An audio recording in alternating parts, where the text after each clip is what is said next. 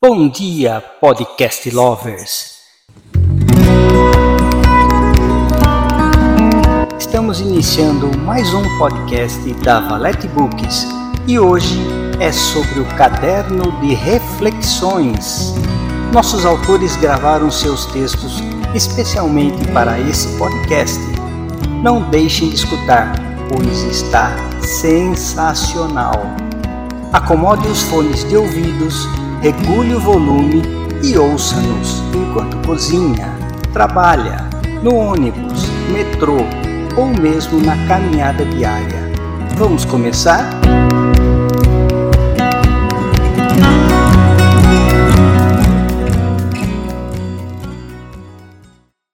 Fome, por Luiz Primati. Muitos relatos da mídia sobre a fome no Brasil. As TVs falam de 18 milhões de pessoas que passam fome. Será? Estamos acostumados a aceitarmos tudo que a mídia nos fala, e isso é uma falha de nossa parte. Penso que todos devemos desconfiar quando os números são exagerados e não custa nada fazermos uma pesquisa. Fazendo uma rápida pesquisa no Google, achei um site que fala que 125 milhões de pessoas vivem em insegurança alimentar. O que significa isso? Mais um termo novo para problemas conhecidos. Isso significa mais da metade da população. Esse mesmo site diz que 33 milhões não comem o necessário para a sua subexistência. Eu, como escritor, me recuso a acreditar sem raciocinar. Pensem comigo. Se esse número é real, uma em cada seis pessoas estaria incluída nessa estatística. Se eu comparar apenas as pessoas que moram em meu condomínio, que gira em torno de 500 pessoas, quase 100 delas deveriam passar por essa necessidade. Até onde sei, isso não ocorre por aqui e não moro em condomínio de luxo. É um condomínio de pessoas simples e trabalhadoras. Enfim, contestem. Somos seres inteligentes e não podemos deixar que nos influenciem com essas mentiras. Ainda dentro do mesmo assunto, no entanto, mudando a visão, um filme que expressa bem esse cenário de desperdício de alimentos é o filme O Poço, que vi em 2020 na Netflix. Um filme forte. Se não tiver estômago, não assista. O filme mostra uma espécie de prisão onde duas pessoas ficam em cada andar, como se fosse um fosso. No andar zero, uma equipe prepara um banquete que vai descendo e parando de andar em andar. A cada andar que a plataforma para, as pessoas comem tudo que podem, desperdiçando alimentos. Se alguém guarda um alimento para comer depois, os dois ocupantes do andar são punidos. O andar de baixo sempre tem menos comida que o andar anterior. Para ajudar a piorar o quadro, as pessoas que já comeram cospem na comida, urinam e até defecam.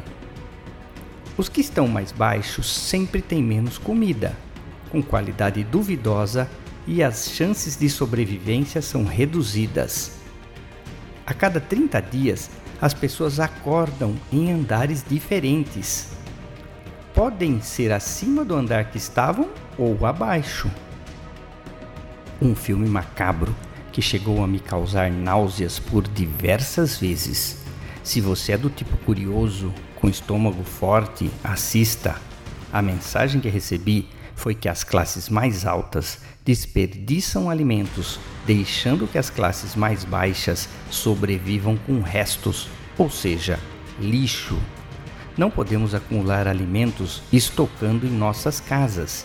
Isso prejudica o resto da população. Tire suas próprias conclusões.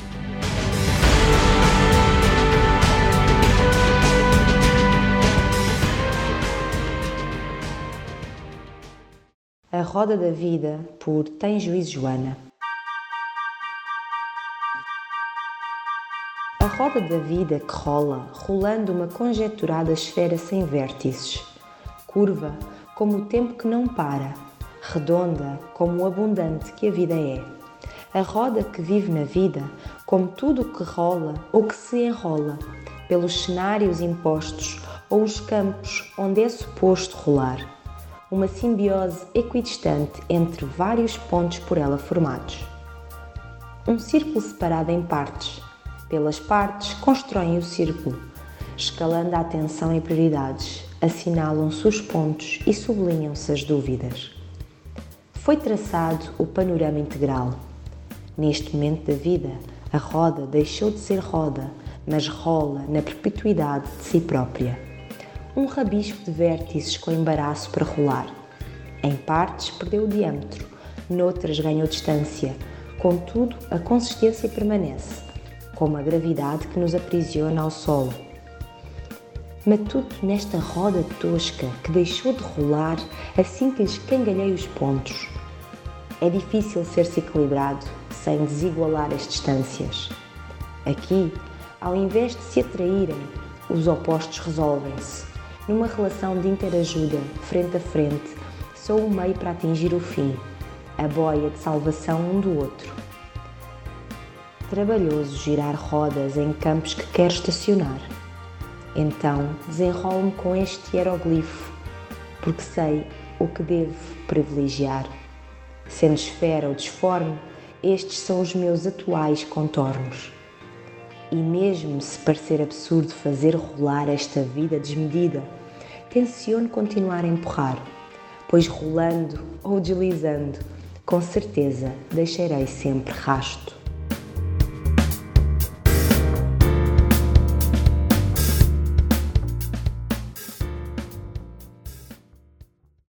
Não Vamos Desistir, por Lucélia Santos.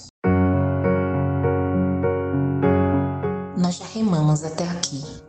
Foi uma longa viagem, cheia de obstáculos, noites frias, tempestades, risco de morte, sede. O barco quase afundou. E onde estamos? Estamos aqui, estamos vivos porque não desistimos. Estamos mais fortes porque aprendemos a usar as provações para subir ao invés de regredir. Somos fortes, lutadores, vencedores. Nesta longa viagem, nesta corrida pela vida, chegamos até aqui. O nosso maior inimigo são os nossos pensamentos negativos, são as barreiras que criamos na nossa mente, o muro que criamos na frente dos nossos sonhos. E de tanto nos permitir pensar assim, acabamos acreditando e isso pode nos paralisar, nos impedir de realizar grandes coisas. Precisamos vencer cada batalha em nossa vida, dando uma resposta positiva para cada pensamento negativo que tivermos. Se não conseguirmos algo ainda, vamos tentar até conseguir. Conseguimos fazer muitas coisas pelos outros, mas e por nós? Onde fica o nosso amor próprio? O nosso valor? As tempestades não duram para sempre. Elas passam e continuamos remando. E todo mundo passa por dores a batalhar. Se não fizermos por nós, ninguém fará. Temos um poder dentro de nós mais forte do que imaginamos. Não desistamos dos nossos sonhos, do que nos deixará felizes e completos. Somos vencedores, sobreviventes de uma pandemia. Somos gratos, sejamos gratos. Vamos levantar todos os dias e repetir que somos capazes, que somos vencedores, que vamos conseguir. Repita todos os dias tudo o que gostaria de ouvir sobre você. Porque quem precisa acreditar na nossa essência, primeiro somos nós. Todos os dias passamos por dores físicas ou emocionais, mas aguentaremos firmes, pois vamos virar essa página sempre sem procrastinar, sem desistir. E quando aparecer um muro na nossa frente, Vamos tirar tijolo por tijolo com nossas próprias mãos.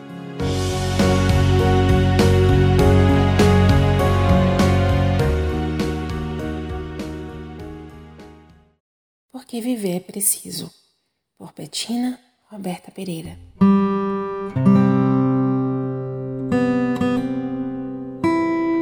Você tem conseguido viver ao máximo? Se a resposta for não, você precisa saber que está apenas sobrevivendo. Mas você não é o único. Bilhões de pessoas no mundo inteiro lutam todos os dias para sobreviver a este sistema falho que insiste em dizer que vai nos ajudar. O sistema organizacional em que vivemos foi projetado para nos fazer falhar. Isso mesmo, eles querem nos ver falhar todos os dias. Por isso, é tão importante você reconhecer que este sistema falhou com você e que não há salvador a não ser que você comece a viver e sair dessa programação que foi feita para você falhar. E aí, está pronta para sair do sistema?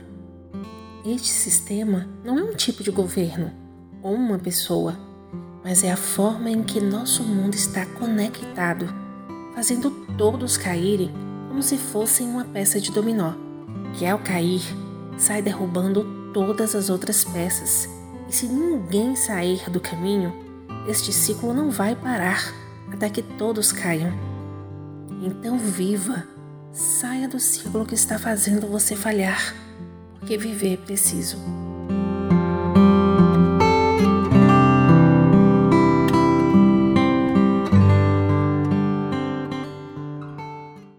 Geração Casulo Violado, por Miguela Rabelo.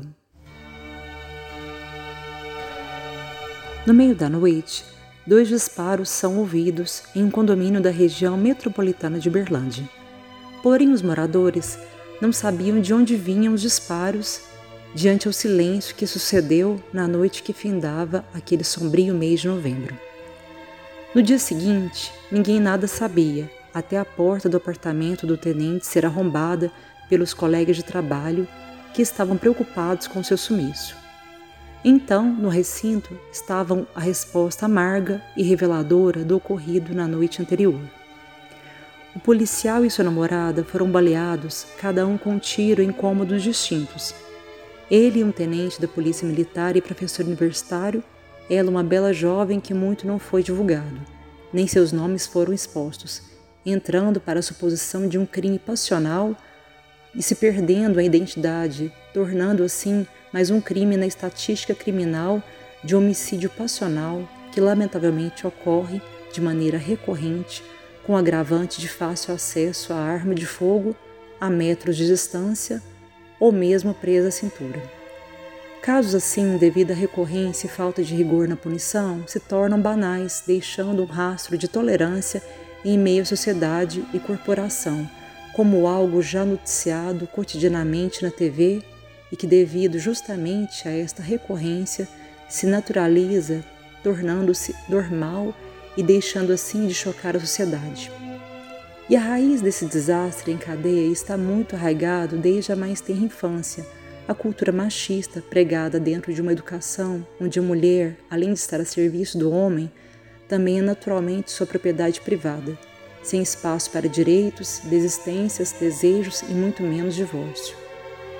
Mas para além desta cultura, também temos outro fator decisivo e nocivo a qualquer sujeito de boa fé, até que prove o contrário. As quais são o abortar das frustrações em detrimento a minimizar sofrimentos momentâneos ou crises psicológicas futuras. Quando evitamos o sofrimento diante uma frustração, esse não cumpre de fato sua função, preparar o indivíduo para o enfrentamento dos nãos que a vida nos empurra goela abaixo sem nos oferecer outras opções ou até mesmo um ombro amigo.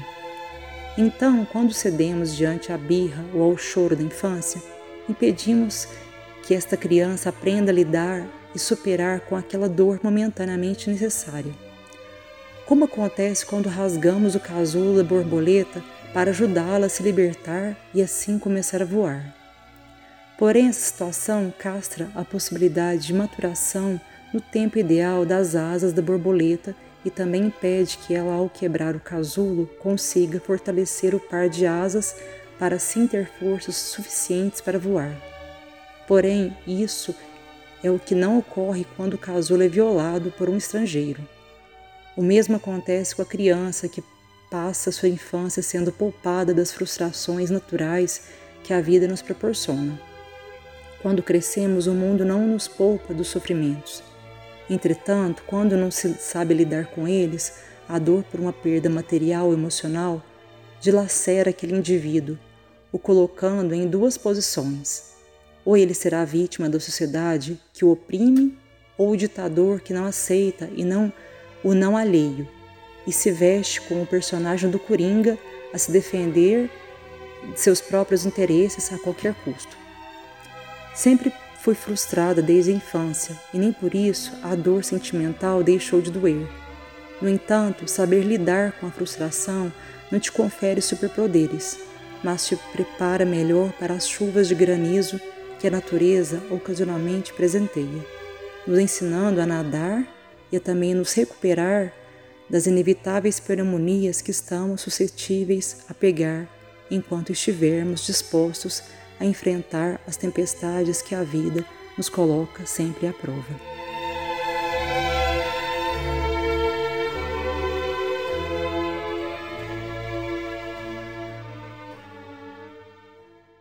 Criança é tudo de bom, por Arlete Creaso. Sempre ouvi dizer que não se deve confiar em alguém que não goste de animais ou crianças, e deve ser verdade. Não sei se porque amo essas duas categorias de seres vivos, mas acredito que quem não consegue amar um dos dois, algum problema tem. Estou com uma neta de 5 anos que me faz lembrar muito de meus filhos e sobrinhos quando pequenos. O sorriso fácil, a esperteza no pensamento para se livrar de situações complicadas, o jeitinho doce de pedir algo quando sabe que não seria uma resposta bem provável. Vendo minha neta, passei a relembrar momentos vividos com as crianças crescidas da família. Meu afilhado Lucas desenhou certa vez a família inteira, mas o que mais chamou a atenção de todos foi o fato dele não ter esquecido que o cabelo da madrinha estava curto e vermelho. Eu havia acabado de cortar e tingir, e foi o detalhe que ele mais marcou em seu desenho. Meu sobrinho mais velho, Flávio, o qual me tornou tia, chegou aos dois anos e meio perto de mim e disse: Tia alerte. Não resisti. Logo virei e respondi: Pede qualquer coisa que a tia faz. Marcelinho Caçula, não há como não me lembrar dele, que ao brincar de esconde-esconde, foi parar embaixo de um pano jogado por meu marido. O fato mais interessante é que o menino mal respirava para que ninguém o visse ali. Gabriel, em uma reforma na sua casa, ouvia sua mãe toda hora falar com o pedreiro: Seu Nelson, isso, seu Nelson, aquilo. Em dado momento, a mãe lhe pede para chamar o pedreiro para almoçar. Gabriel, sempre muito gentil, foi rapidamente. Meu Nelson, o almoço está pronto. Acho que tinha uns três ou quatro aninhos. Deve ter achado que sua mãe havia lhe dado Nelson. Minha filha, ao passarmos por uma faculdade em minha cidade, acredito que ela tivesse uns nove anos. Indagou se a faculdade era de direito. Eu respondi que haviam vários cursos, mas não sabia ao certo se direito era um deles. Ela rapidamente me perguntou: Mas qualquer pessoa pode estudar aí? Respondi que sim, então ela rapidamente resolveu a questão. Então, mamãe, é uma faculdade dos direitos humanos. E com isso descobrimos que todas as faculdades são de direito. Há uma coisa que minha neta faz com que me lembre muito de seu pai, e não poderia ser diferente. Aos cinco anos, ela já não quer mais ir à escola porque não aprende nada, só brinca. Seu pai já queria aprender letrinhas aos três anos, e a pior coisa para ele na escola era pintar desenho. Aos seis anos, discutiu com a professora da pré-escola na hora que ela entregava mais um desenho para ser pintado. Ele disse que não pintaria. Ela, como professora, pediu que ele fizesse a lição, já que todos na sala fariam o mesmo. Então ele simplesmente a questionou: Se a senhora me disser para que isso será útil em minha vida, eu pinto.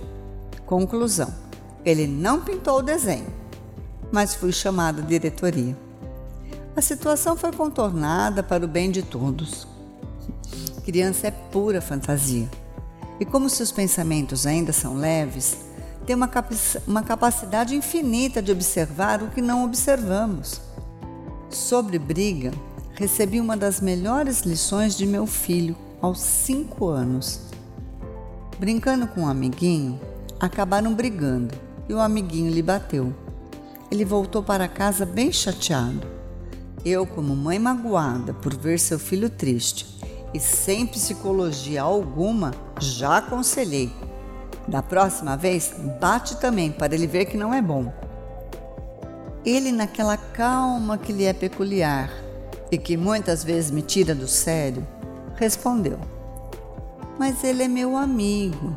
Se eu bater de volta, ele vai querer bater de novo. Daí a gente só vai ficar brigando sem ter tempo para brincar. Às vezes não queremos perder tempo com as crianças, não permitindo que elas tenham sua autonomia. Ontem mesmo comecei a fazer uma coisa para minha neta e ela me olhou bem nos olhos e disse: Vovó, posso tentar fazer sozinha e se eu não conseguir, você faz para mim? Se prestarmos atenção ao que as crianças dizem, teremos sábios conselhos com soluções bem simples aos nossos problemas. Entramos no mês em que a criança que mudou o mundo nasceu. Uma criança que nos ensinou o que é o verdadeiro amor.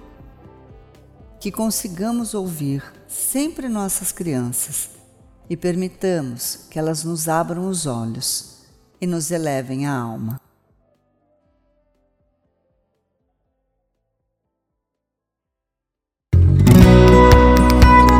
E assim encerramos mais um podcast da Valete Books. Fiquem atentos que a qualquer momento um novo episódio poderá surgir. Espero que todos tenham tido uma experiência satisfatória. Não esqueçam de nos seguir e deixar o seu feedback. Tchau, tchau!